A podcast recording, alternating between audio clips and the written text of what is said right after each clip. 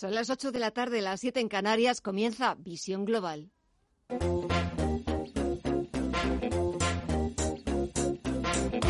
Esto es Visión Global con Gema González.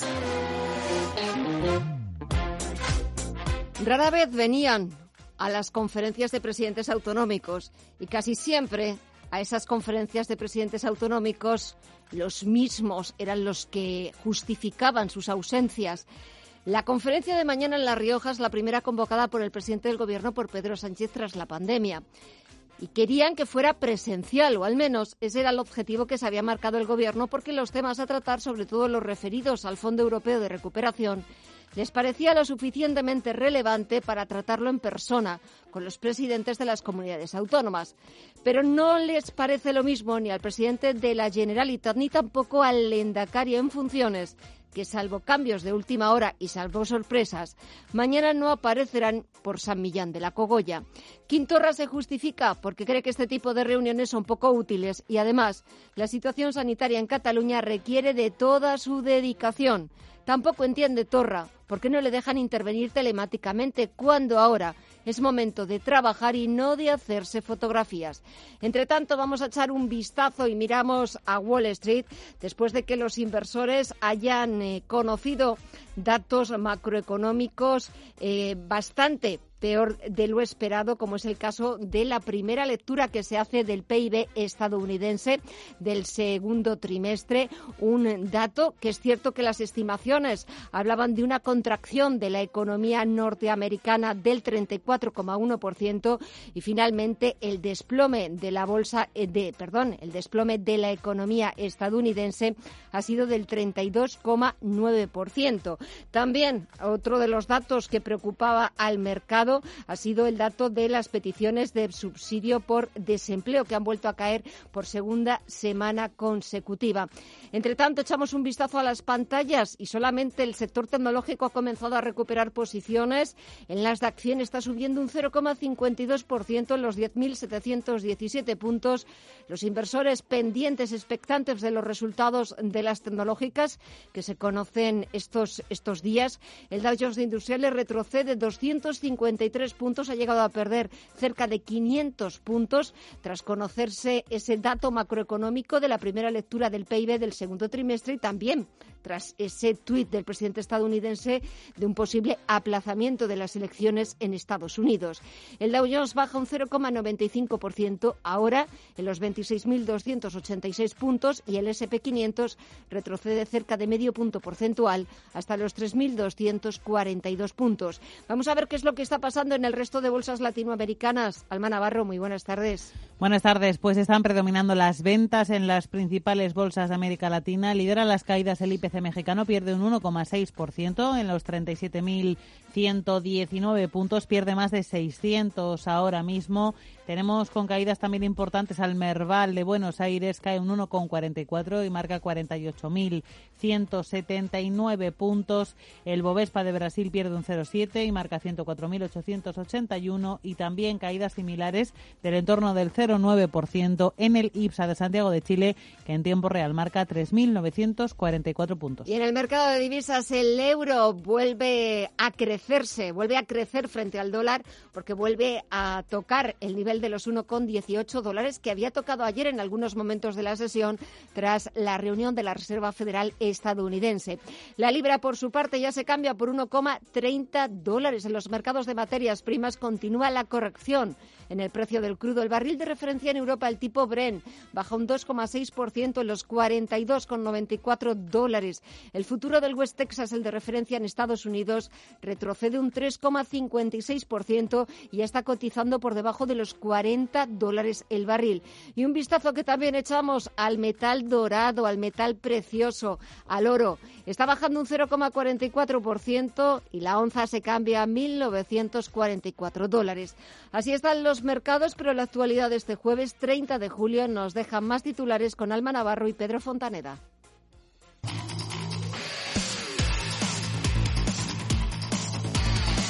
Empezamos con datos macro. El déficit del Estado se dispara por el COVID-19. Alcanza los 48.767 millones de euros, lo que equivale al 4,36% del PIB, muy superior al registrado en el mismo periodo de 2019, que fue de 10.346 millones. El impacto del coronavirus empieza a tener graves consecuencias en las arcas públicas. El gasto público, para no dejar a nadie atrás, está provocando un agujero en las cuentas. Los ingresos han caído casi un 15%.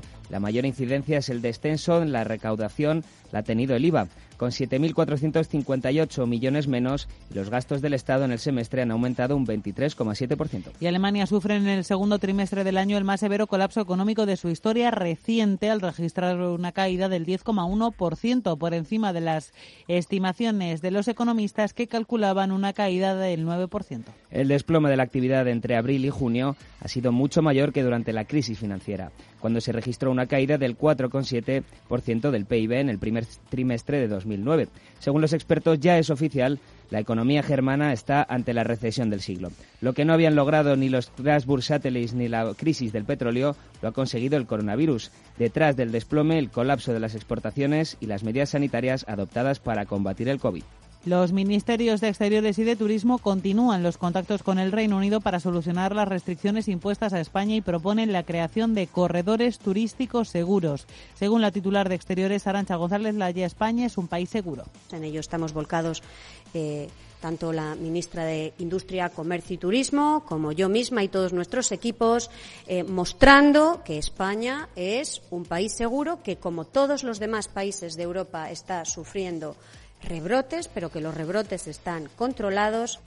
Mientras el Gobierno intensifica su actividad diplomática, los empresarios del sector turístico alertan que España sufre una crisis de reputación que puede condicionar la recuperación durante años. Carlos Garrido es el presidente de la Confederación de Agencias de Viajes. España eh, tiene en peligro el liderazgo en turismo, el número de turistas, porque todo esto se va a traducir en unas cifras de pérdida de turismo que se tardarán luego muchísimos años en volver a, a recuperar piden un cambio de rumbo para frenar cuanto antes el deterioro, el deterioro perdón, de nuestra imagen exterior. Juan Molas es el presidente de la Mesa del Turismo.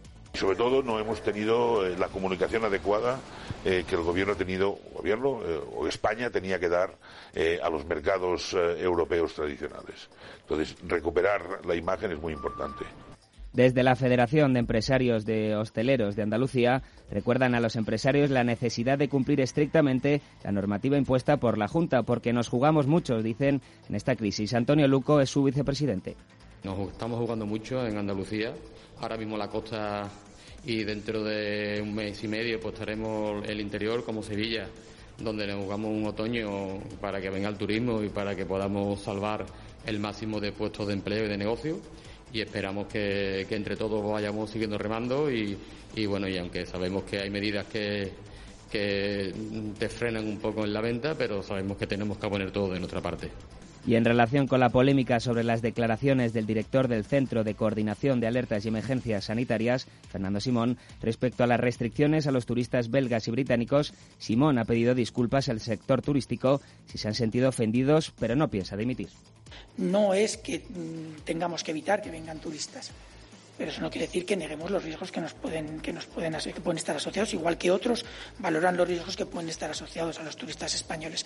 En todo caso si el sector turístico se siente ofendido pues lo siento mucho mis disculpas eh, lo que sí que les puedo decir es que yo soy un funcionario público y mi destitución o mi cambio de puesto depende de mis superiores. Sanidad suma 1.229 nuevos casos por coronavirus, la cifra más alta desde el 30 de abril, con dos nuevos fallecimientos en las últimas 24 horas. Entre tanto, el director general de la OMS, Tedros Adhanom, avisa a los jóvenes de que no son invencibles ante el COVID-19. We have said it before, and we will say it again y pide responsabilidad a este sector de la población ante el aumento de brotes relacionados con la relajación de medidas de seguridad. España tiene la segunda red de alta velocidad ferroviaria más extensa del mundo tras China. Para lograrlo se han invertido más de 55.000 millones de euros en infraestructuras de alta velocidad desde 1987. Tras analizar todo este enorme esfuerzo inversor, la AIREF denuncia que las rentabilidades socioeconómicas son entre nulas y mínimas entre todos los corredores. En concreto, el organismo señala que los beneficios sociales no compensan los costes fijos de la construcción, aunque no todo ha sido negativo. La AIREF destaca que esta inversión ha supuesto importantes mejoras en tiempos de viaje y ahorros en coste generalizado de transporte para todas las provincias. La Audiencia Nacional sentará en el banquillo a cuatro exdirigentes de Convergencia por la financiación ilegal del partido. El juez José de la Mata ha propuesto este jueves juzgar en total a 32 personas por el conocido como caso del 3%. Relacionado con presuntas comisiones pagadas por constructoras a CDC a cambio de concesiones de obra pública, el instructor deja un paso del banquillo, entre otros, a los exgerentes de Convergencia Daniel Osácar, Andreo Viloca y Germán Gordó por delitos de organización criminal, fraude a las administraciones públicas, cohecho, tráfico de influencias y blanqueo de capitales. Y el ministro de Ciencia, Pedro Duque, ha presentado su candidatura para ser director general de la Agencia Espacial Europea. Si resulta elegido, tendría que dejar el gobierno y sería el primer español que dirige el organismo desde que fue creado en 1975. La de Duque es por ahora la única candidatura que se ha hecho pública para este cargo. El plazo de presentación de candidaturas finaliza el 31 de agosto. El puesto al que aspira Duque es uno de los más destacados dentro del sector aeroespacial. La ESA maneja un presupuesto, un presupuesto plurianual de 14.400 millones de euros.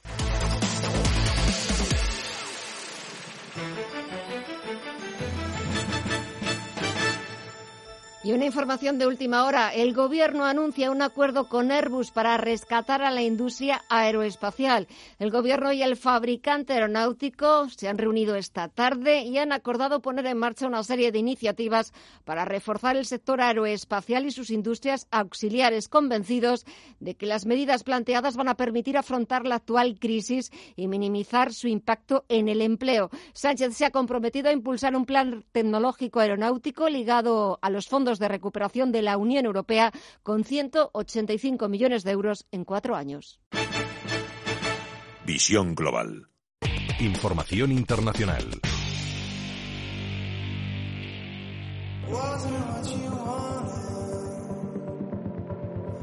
El presidente de Estados Unidos, Donald Trump, ha propuesto en forma de sugerencia retrasar las elecciones presidenciales previstas para el mes de noviembre. El jefe de la Casa Blanca ha utilizado su medio de comunicación predilecto, Twitter, para hacer la propuesta, argumentando que el voto por correo no sería seguro en medio de la pandemia del coronavirus. También ha alegado Trump, aunque sin aportar evidencias, que el voto podría estar falsificado y ha rechazado que aceptará los resultados oficiales de los comicios si los pierde. La presidenta de la Cámara de Representantes, la demócrata Nancy Pelosi, le ha respondido diciendo que la potestad de determinar cuándo se celebrarán las elecciones la tiene el Congreso, no Donald Trump. Y la primera reacción en el ala republicana ha venido de manos de Mitch McDonnell, el representante del, de este partido, del partido de Donald Trump, en el Senado. McConnell ha dicho que nunca en la historia de los Estados Unidos se ha producido una cancelación o un retraso de las elecciones presidenciales y que por lo tanto se tienen que celebrar el próximo 3 de noviembre. Los llamamientos de Trump a posponer las elecciones se producen en un contexto en el que el presidente está en caída libre en las encuestas. El domingo pasado, a 100 días de los cruciales comicios, Trump llevaba una desventaja muy considerable en los principales estados frente al candidato demócrata Joe Biden. No existe en la historia de Estados Unidos precedente de cancelación de elecciones presidenciales. Ni en la guerra de secesión ni en la Segunda Guerra Mundial se han cancelado unos comicios.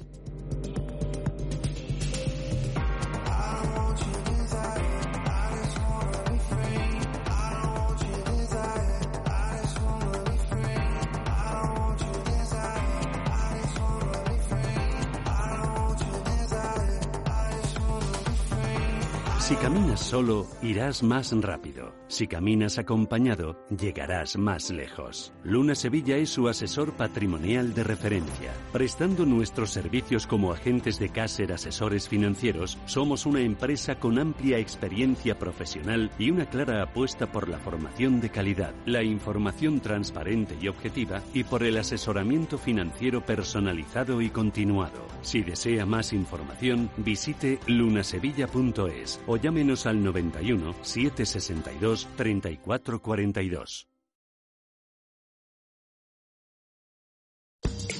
partir de ahora tienes una misión. Límite 48 horas. Todo con un 60% de descuento en marcas infantil, brotes, citas, gap y muchas más. Solo para los más intrépidos, solo para los más rápidos. Este mensaje se autodestruirá el domingo 2 de agosto. Misión límite 48 horas en el corte inglés.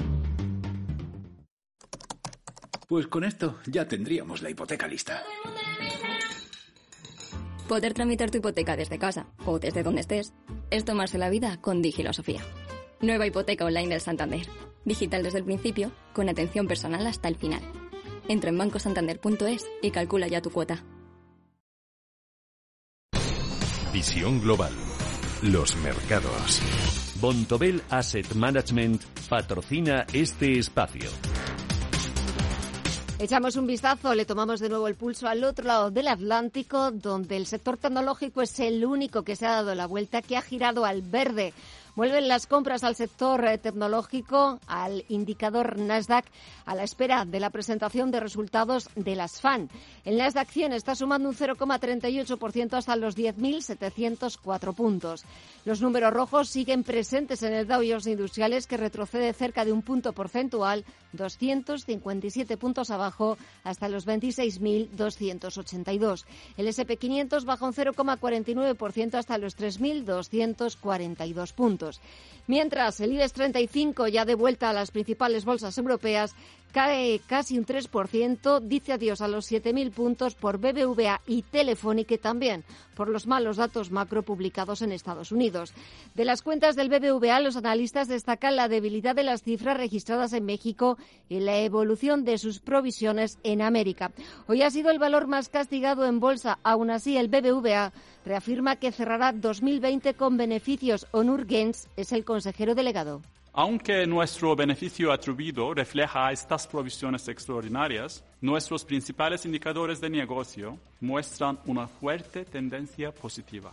El negocio está avanzando mejor de lo esperado y el segundo trimestre del año ha sido especialmente positivo. Echamos un vistazo para ver cómo el BBVA se ha dejado más de un 8%, ha cerrado en los 2 euros con 69 céntimos, seguido de Sabadell, que ha perdido un 7,29%, o Santander, que se ha dejado un, un 5,74%, y las acciones del banco pasan a costar un euro con 88 céntimos.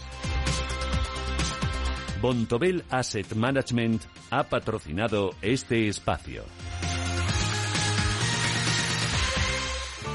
Bontobel Asset Management. Calidad suiza con el objetivo de obtener rendimientos superiores a largo plazo. En Bontobel Asset Management siempre estamos a la vanguardia de las inversiones activas en bonos y acciones. Para más información, entre en nuestra página web bontobel.com barra am. Bontobel Asset Management, su especialista global en fondos de inversión. En Visión Global, las noticias empresariales.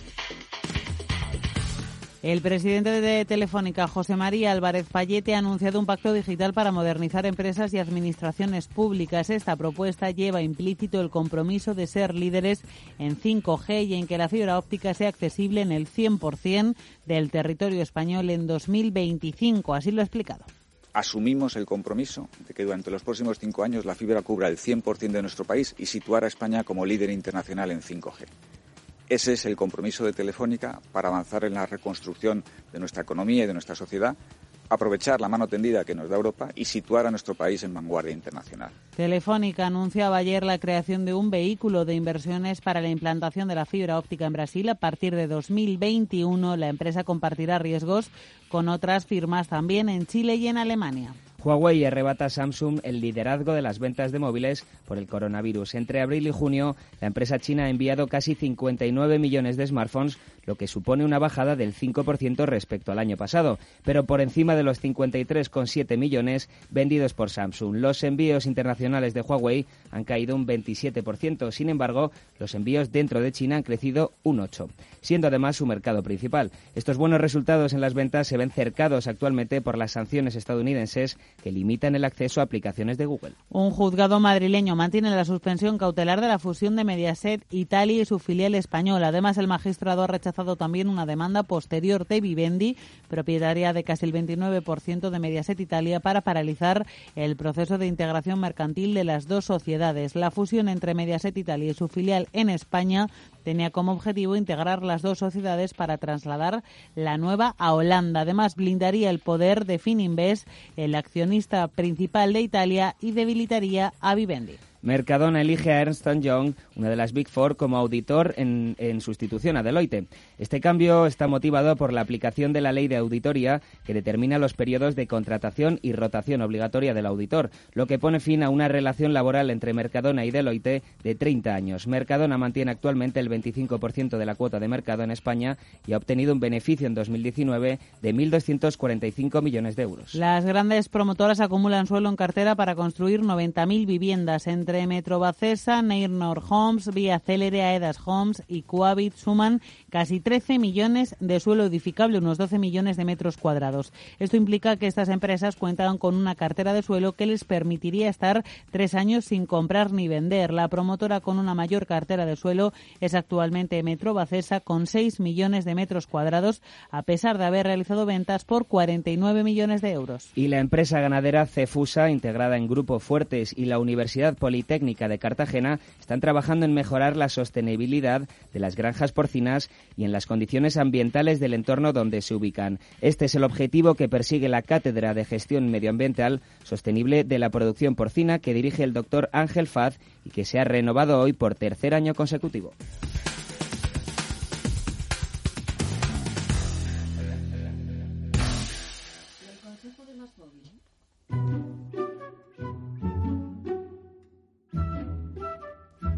Seguro que te ha pasado, te estás tomando un frappé mocalate y piensas, si yo lo que quiero es mi cafelito de siempre, que además es más barato.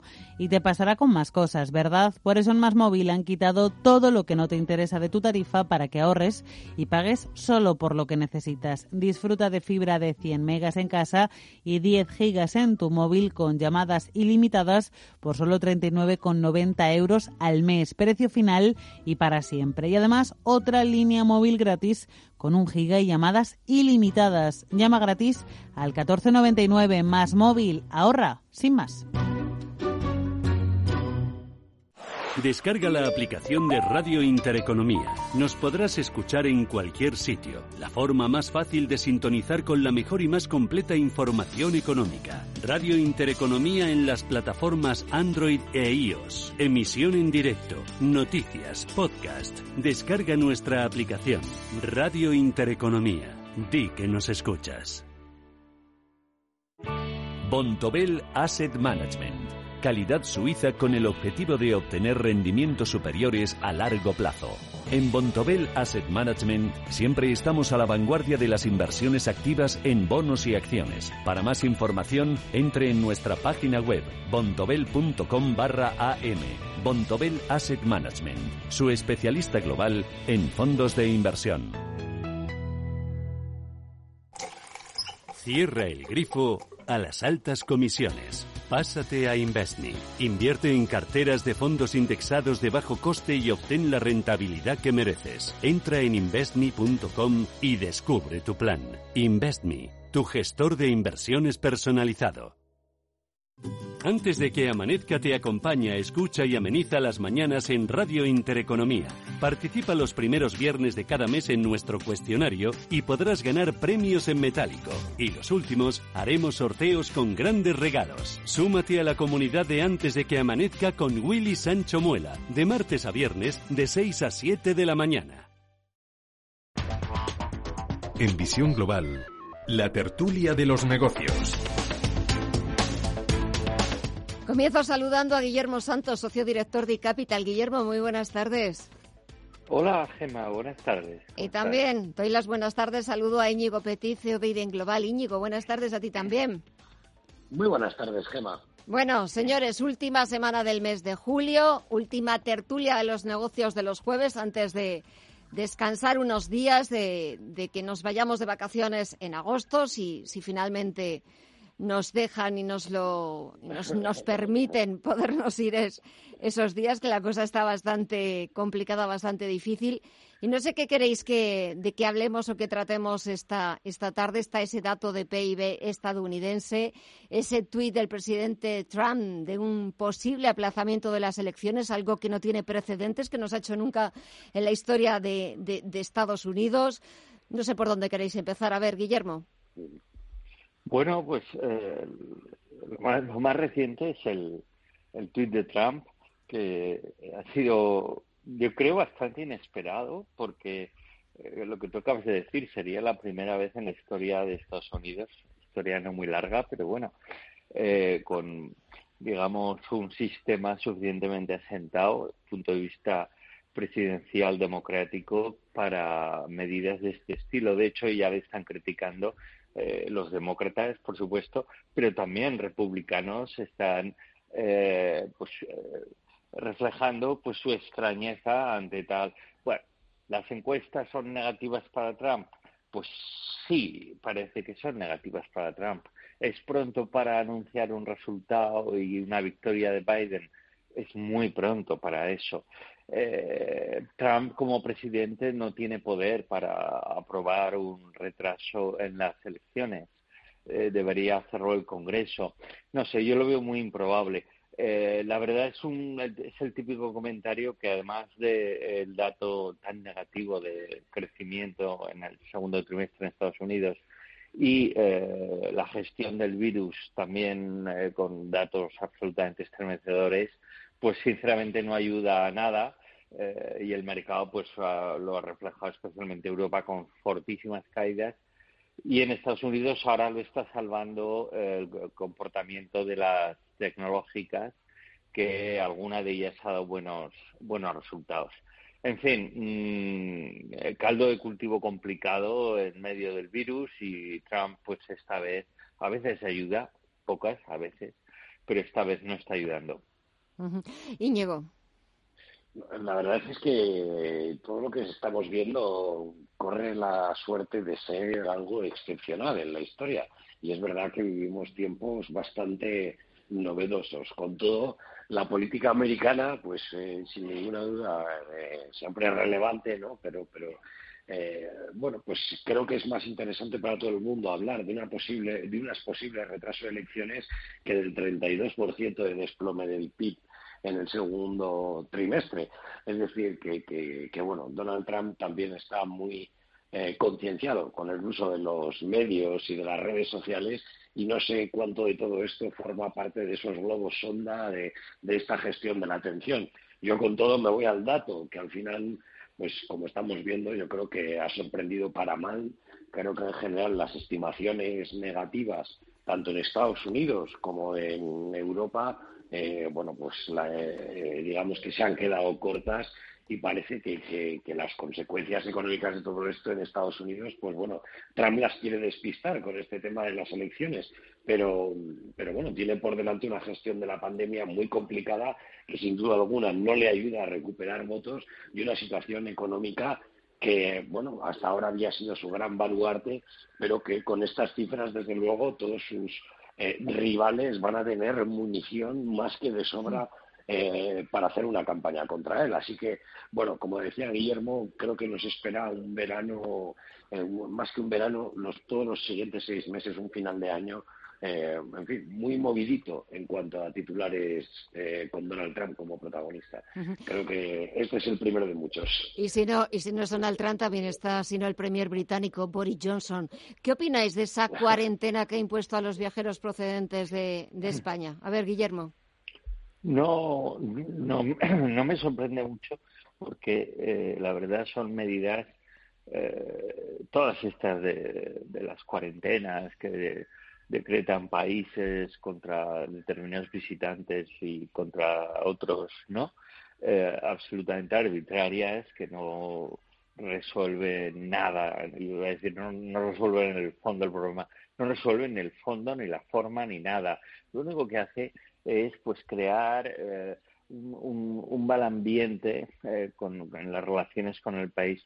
Se está hablando, pues por algún analista político de que la mm, reunión de, de la ministra española con, con el primer ministro gibraltareño, pues no ha ayudado precisamente a calmar la, la situación de viajeros del Reino Unido y viceversa, ¿no? Entonces, al final, pues sinceramente, eh, no lo sabemos con seguridad, pero que las relaciones de España, de nuestro gobierno eh, con el Reino Unido, eh, llevan muy mal camino desde hace tiempo, es evidente, ¿no?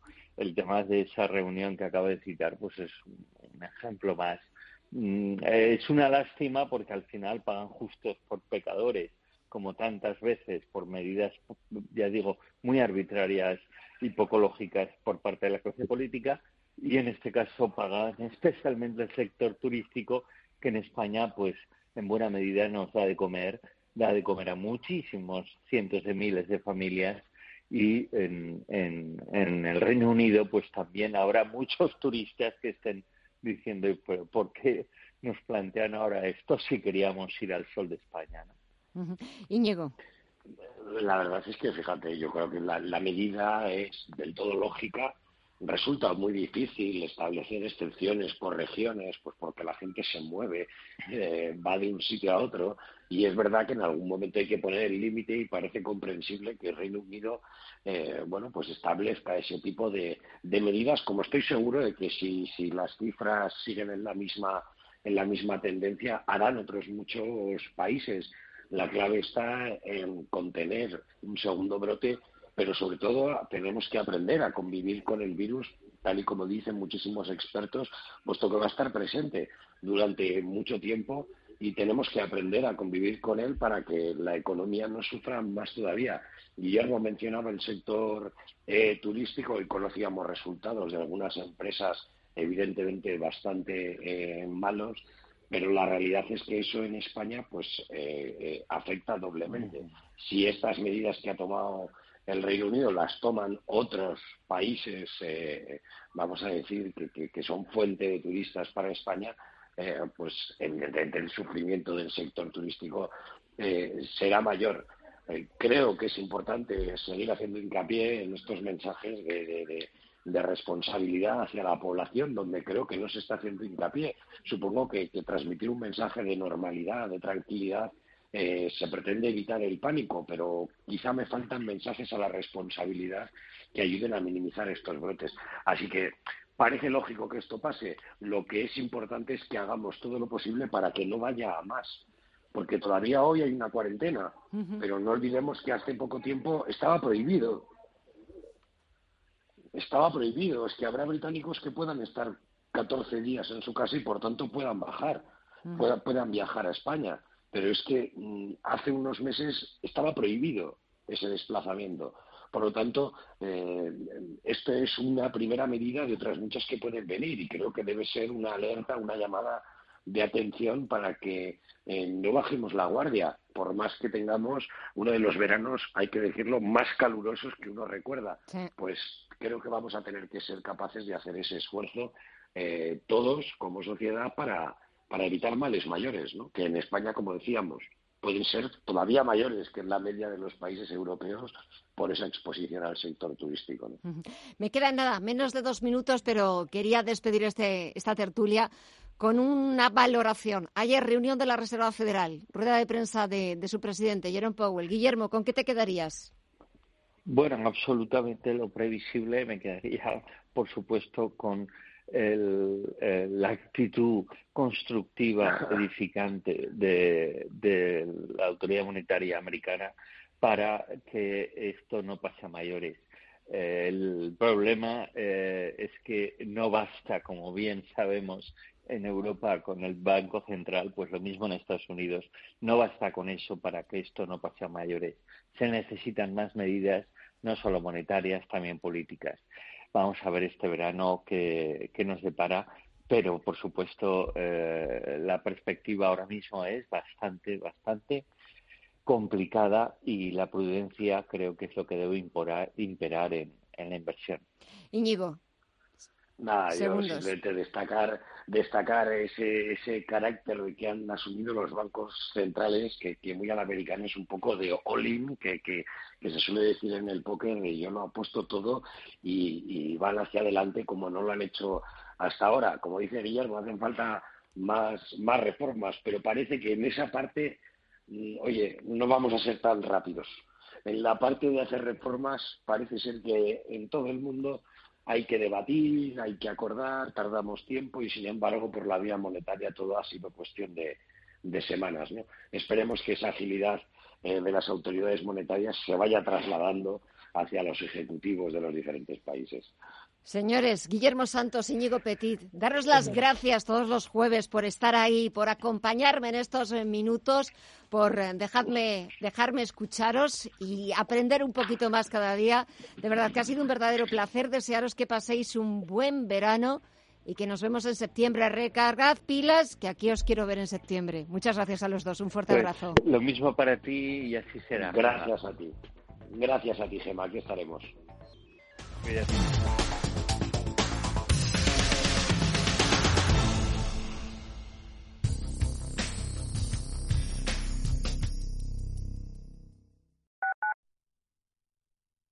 Radio Intereconomía.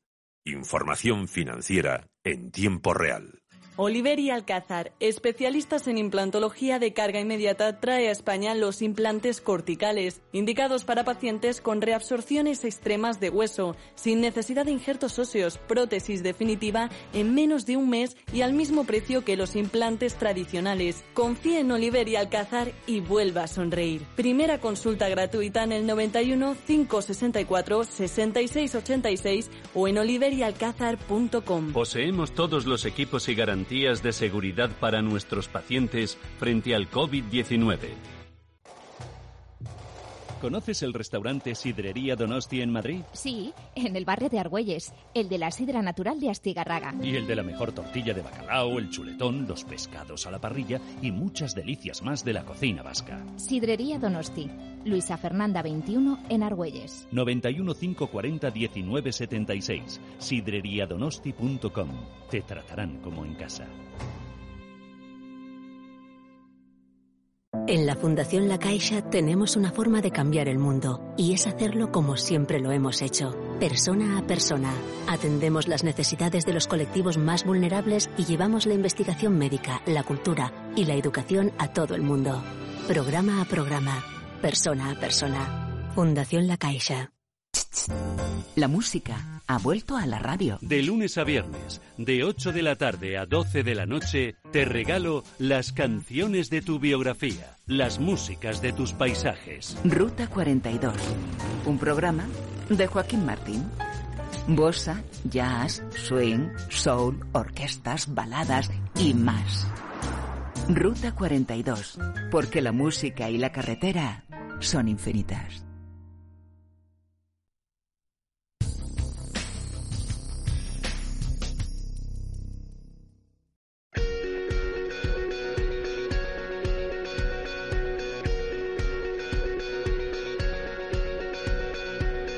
En Visión Global, la entrevista del día.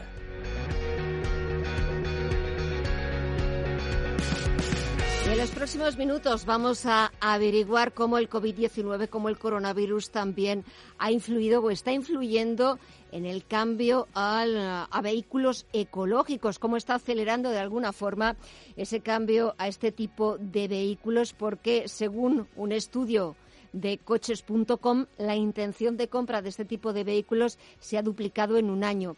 Pero nos va a dar más información no solamente de ese estudio, sino también de un poco las opciones o las preferencias o se ha cambiado en el gusto de los usuarios eh, los coches híbridos, eléctricos, ecológicos o cómo funciona ahora mismo el mercado automovilístico. Saludamos a Nuño López, CMO de coches.com. Nuño, muy buenas tardes.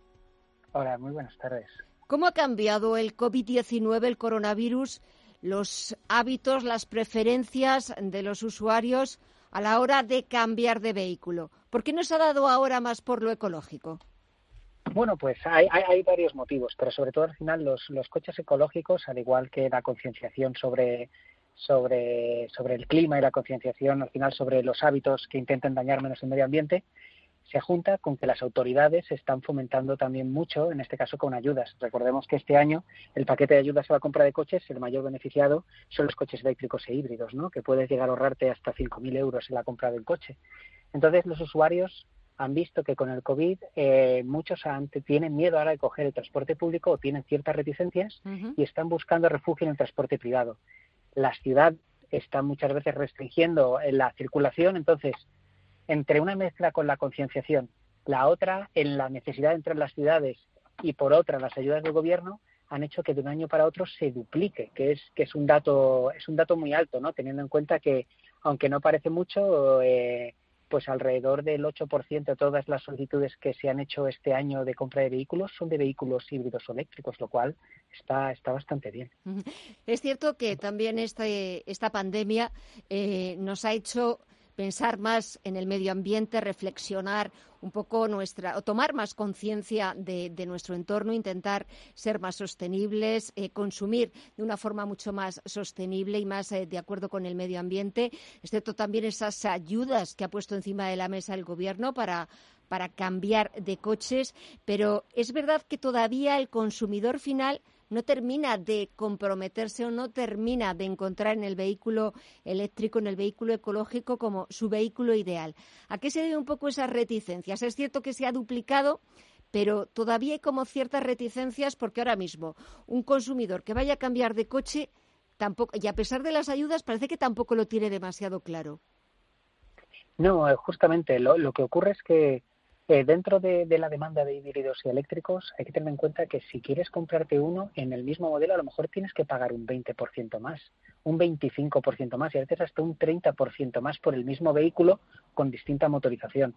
Se debe a que la tecnología está aún madurando, los procesos de fabricación aún necesitan disminuir los costes para poder ser más eficientes eh, económicamente, competitivamente en el mercado. Entonces, el, eh, por eso los gobiernos, y en especial en España, están haciendo un esfuerzo eh, por ayudar en ese diferencial a la hora de comprarte un vehículo ¿no? y minimizarlo. Entonces, aún así, eso es el primero. El segundo es que dentro de la demanda de híbridos eléctricos, para que nos hagamos una idea, dentro de todos los vehículos eh, cuyas motorizaciones eh, no son de combustibles fósiles, el 82% son de coches híbridos, el 18% de coches eléctricos. Este diferencial es porque el coche eléctrico hoy en día no tiene infraestructura. Tú te quieres coger un coche eléctrico y viajar eh, una larga distancia y no tienes electrolineras en la mayor parte de rutas. Es, es, es prácticamente testimonial. Entonces, la gente acaba optando por un híbrido que muchas veces es menos caro porque al final las baterías del coche eléctrico es una de las cosas que más encarecen el vehículo y además porque lo ven.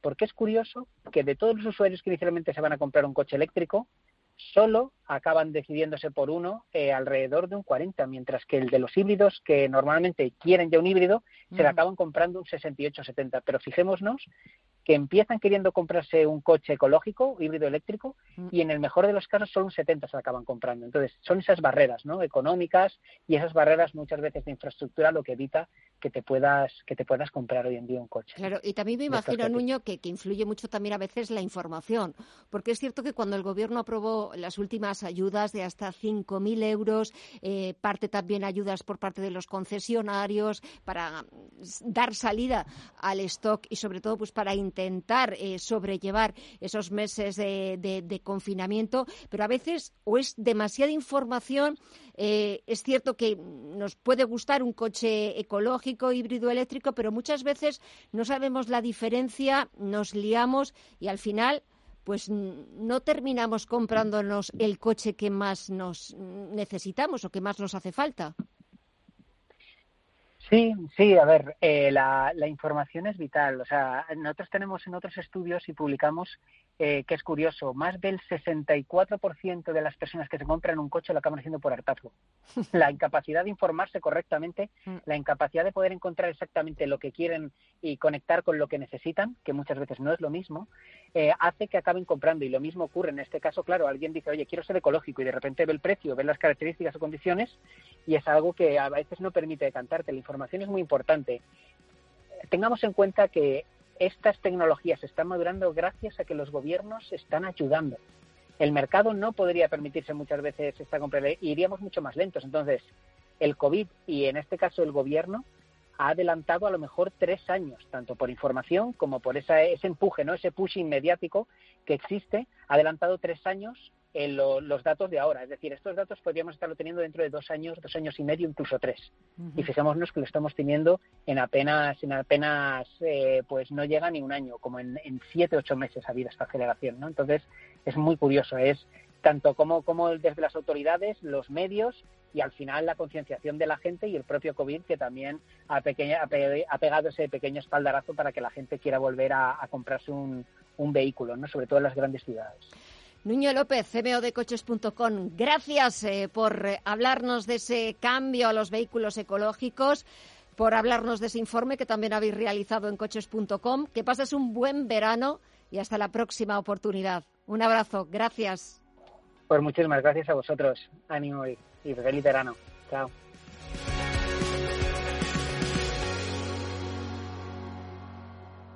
En 1954 nací yo, mi menda. Antonio Resines.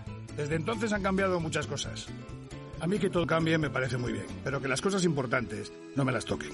Sí, sí, sí, que no me las toquen. 1954 del Pozo. Que lo bueno nunca cambie. Hasta luego. Partir de ahora tienes una misión.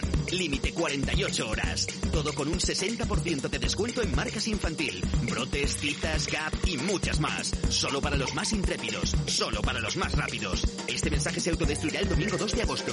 Misión límite 48 horas en el corte inglés. Cuidado con la sopa que quema. Siempre hay alguien que cuida de ti. En Autocontrol, anunciantes, agencias y medios, llevamos 25 años trabajando por una publicidad responsable. Campaña financiada por el Programa de Consumidores 2014-2020 de la Unión Europea.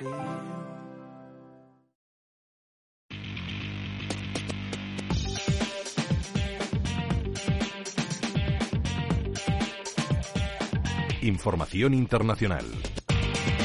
46 minutos pasan de las 8 de las 7 en Canarias y repasamos a esta hora las noticias internacionales más importantes de la jornada, comenzando por la prensa que hay en el Reino Unido. Allí el The Times abre con un tuit de Donald Trump, ese tuit en el que llama a un aplazamiento de las elecciones presidenciales.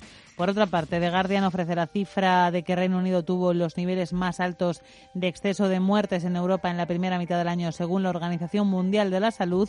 Y el Financial Times cuenta que las reglas de la cuarentena del Reino Unido dejan a sus turistas a la espera. En Alemania, el Frankfurter muestra su preocupación ante las 902 nuevas infecciones en un día en el país germano, la cifra más alta desde mediados de junio. El Handelsblatt, por su parte, explica cómo la recesión estadounidense tras la histórica caída del PIB ha provocado recortes en todas las empresas del DAX 30, selectivo alemán, que cierra hoy con pérdidas del 3,45%. En Francia, Alemán abre con el aumento de la cifra de fallecidos por COVID en Estados Unidos y la presión en aumento al presidente Donald Trump. Leseco también habla de Estados Unidos y lo que definen como un choque económico histórico. En Le Figaro analizan, eh, realizan un reportaje en el que analizan si es realmente peligroso viajar a España. Cruzando el Atlántico, el New York Times abre con la disminución récord del PIB y explican que las solicitudes por desempleo exceden el millón por decimonovena semana consecutiva. El Washington Post habla también de las cifras del PIB, que muestran una caída del 32,9%. The Wall Street Journal cuenta la incertidumbre de los distritos escolares estadounidenses que completan ya los planes de reapertura con un posible rebrote a la vista. En Latinoamérica, el Clarín de Argentina habla con el ministro de Seguridad, quien ha advertido de que la inseguridad en el país va a seguir creciendo como consecuencia de la crisis del coronavirus. El Universal de México abre con la caída del PIB del país por la crisis sanitaria. Su presidente Andrés Manuel López Obrador ya se esperaba estos resultados. Sí, ya esperábamos estos eh, datos porque se está midiendo abril, mayo y junio, que son los tres meses peores. En concreto, el PIB mexicano ha sufrido una caída del 18,9% en el segundo trimestre del año. Y seguimos con el Mercurio chileno, que informa de la creación de un comité político para recomponer la unidad de la coalición Chile Vamos. Y terminamos en Brasil con O Globo, que cuenta cómo Jair Bolsonaro eh, acude a su primer acto público tras recuperarse del COVID presidente ha inaugurado unas obras quitándose la mascarilla. Echamos un vistazo también a la prensa económica nacional y leemos en El Economista que el BBVA mete la tijera a su plantilla en España y reduce casi 900 empleos. El BBVA se ha convertido en el primer gran banco que ha decidido llevar a cabo un ajuste importante de su plantilla en España tras la pandemia del coronavirus. La entidad ha recortado a través de procesos de bajas incentivadas, prejubilaciones y no renovaciones de personal en casi 900 el volumen de trabajadores en nuestro país. También nos habla de que el IBEX 35 confirma el riesgo bajista, se deja un 2,9% y pierde los 7.000 puntos o que Telefónica recorta su beneficio un 53,5% por el COVID y también por las divisas. Vamos a ver con qué abre la página digital del diario Expansión con el dato macroeconómico del día, el PIB de Estados Unidos que se desploma casi un 33% en el segundo trimestre, supone su mayor debacle económica desde la Segunda Guerra Mundial o la sugerencia del presidente estadounidense Donald Trump de retrasar las elecciones por un supuesto fraude en el voto por correo.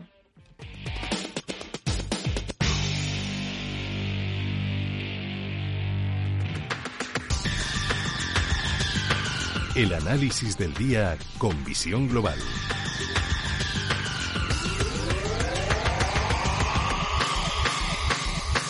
Y saludamos a Mark Rives, cofundador de Blackberg. Mark, muy buenas tardes.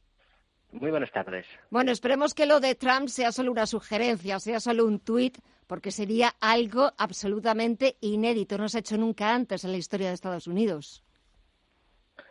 Bueno, eh, de, Trump se puede esperar eh, todo. ¿eh? Mm, no sé, yo creo que al final hoy hemos visto un poco el tema de los datos, que yo creo que eso sí es un, un tema relevante. Eh, um, y bueno, ya hemos visto, estamos viendo en la presentación de resultados y estamos viendo en, en los datos de PIB y tal que, bueno, pues que evidentemente la, eh, um, las, las repercusiones de esta crisis, pues estamos viendo que son durísimas, ¿no?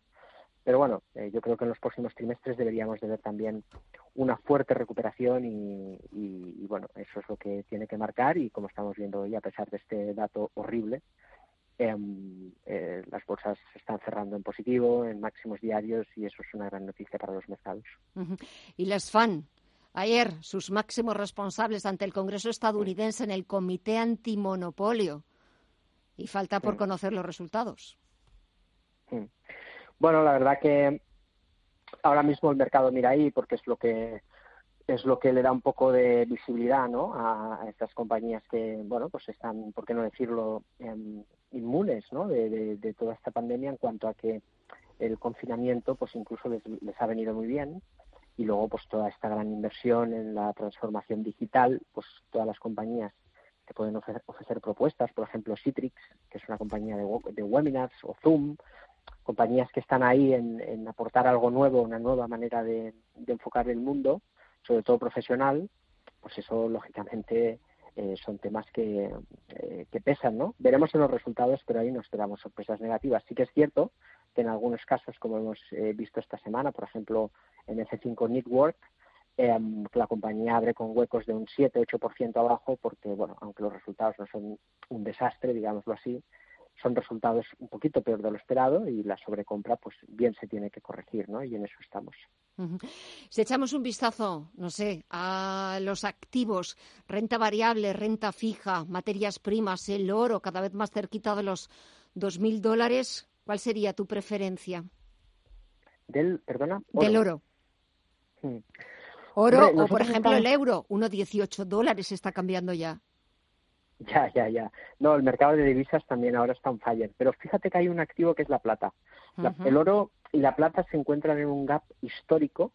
Digamos que el oro está en máximos históricos. Por correlación, la plata siempre ha ido de la par del, del metal. Em, ya viene de, de bastantes meses, incluso años, que hay un distanciamiento entre el oro y la plata. Y ahora la plata está ganando terreno. Es un activo muchísimo más volátil Em, y lo está haciendo muy bien, ¿no? Entonces las miradas están mucho en el oro, nosotros hemos invertido en, en la plata a nivel especulativo em, y lo está haciendo muy bien. Eh, las divisas han entrado en tendencias, el euro eh, parece que, que gana terreno y los metales, ¿no? Entonces ahí la plata, esta corrección que estamos viendo hoy, que corrigió un 4%, bien podríamos aprovecharla para tomar una posición de este rally que hemos visto las últimas semanas, que ha sido espectacular, ¿no? Y este mes de agosto, ¿cómo se va a comportar? ¿Qué podemos esperar? Bueno, yo creo que en general lo que estamos viendo es que el mercado está absorbiendo bastante mal eh, los resultados, ¿no? En Estados Unidos yo creo que se amortiguan bien, pero fíjate hoy el, espectacular eh, castigo que ha sufrido Europa una vez más mm. en contra de lo que hace Wall Street, ¿no? En Europa eh, las cartas están encima de la mesa, hoy se han penalizado mucho los bancos, em, estamos viendo ampliaciones de capital, por ejemplo, las compañías aéreas, estamos viendo también muchas dudas acerca de los bancos, seguramente habrá muy grandes movimientos de concentración en el sector financiero europeo. Em, pero bueno, pues yo creo que estamos viendo más una recaída típico que suele pasar en estos escenarios. Quizás es más comprensible lo de Europa que lo de Estados Unidos. Y esta recaída pues demuestra valores que están en, en, zona de mínimos, otros que están en zona de soportes y otros incluso que bueno pues que están aguantando una, una corrección, ¿no? Como por ejemplo puede ser por ejemplo ACS así me viene la memoria. Estos movimientos suelen ser eh, movimientos que vaticinan un cambio de tendencia primaria con una recaída, que insisto, es lo normal, por ejemplo, en 2012, en 2009, en 2003. Lo que no es normal es lo que está pasando en, Estados Unidos, que es una recuperación vertical en forma de V. Entonces, de todos estos valores veremos, pero si el mercado ahora aguanta y se amortigua por estos niveles, que yo creo que es un momento clave de la, de la bolsa europea, probablemente se esté generando en suelo. Si los mínimos de, muchos valores se pierden y el mercado pierde los mínimos de, marzo, algo que puede pasar, por ejemplo, en el IBEX o en Eurostox, entonces habría un mercado extremadamente débil, porque ya con todas las medidas eh, fiscales y todas las reformas, eh, las reformas, perdón, fiscales y, las eh, medidas eh, monetarias, claro, todo eso tiene que empujar los mercados sí o sí. Así que esperemos que el mercado se amortigue por aquí, absorba los resultados y las previsiones mejoren en los próximos trimestres. Y nada, en segundos. Ayer, la reunión de la Reserva Federal antes de las vacaciones de agosto. Un titular. Bueno, sí, bueno, titular, barra libre. Sigue la barra libre, sigue la abundancia, sigue la liquidez y ese es el mejor aval para que las bolsas puedan subir. Sí, no hay más. Solamente falta salir, que salga Jerome Powell, el presidente de la Fed, que diga que van a tener todas las herramientas disponibles, hacer todo lo que sea necesario para que la economía norteamericana cobre de nuevo ese impulso. Y ya está todo hecho y todo dicho. Mar Rives, cofundador de Black Bear, muchísimas gracias por acompañarnos esta temporada. Muchísimas gracias por tus análisis, por tu buen hacer, por tu profesionalidad. De verdad que ha sido un placer.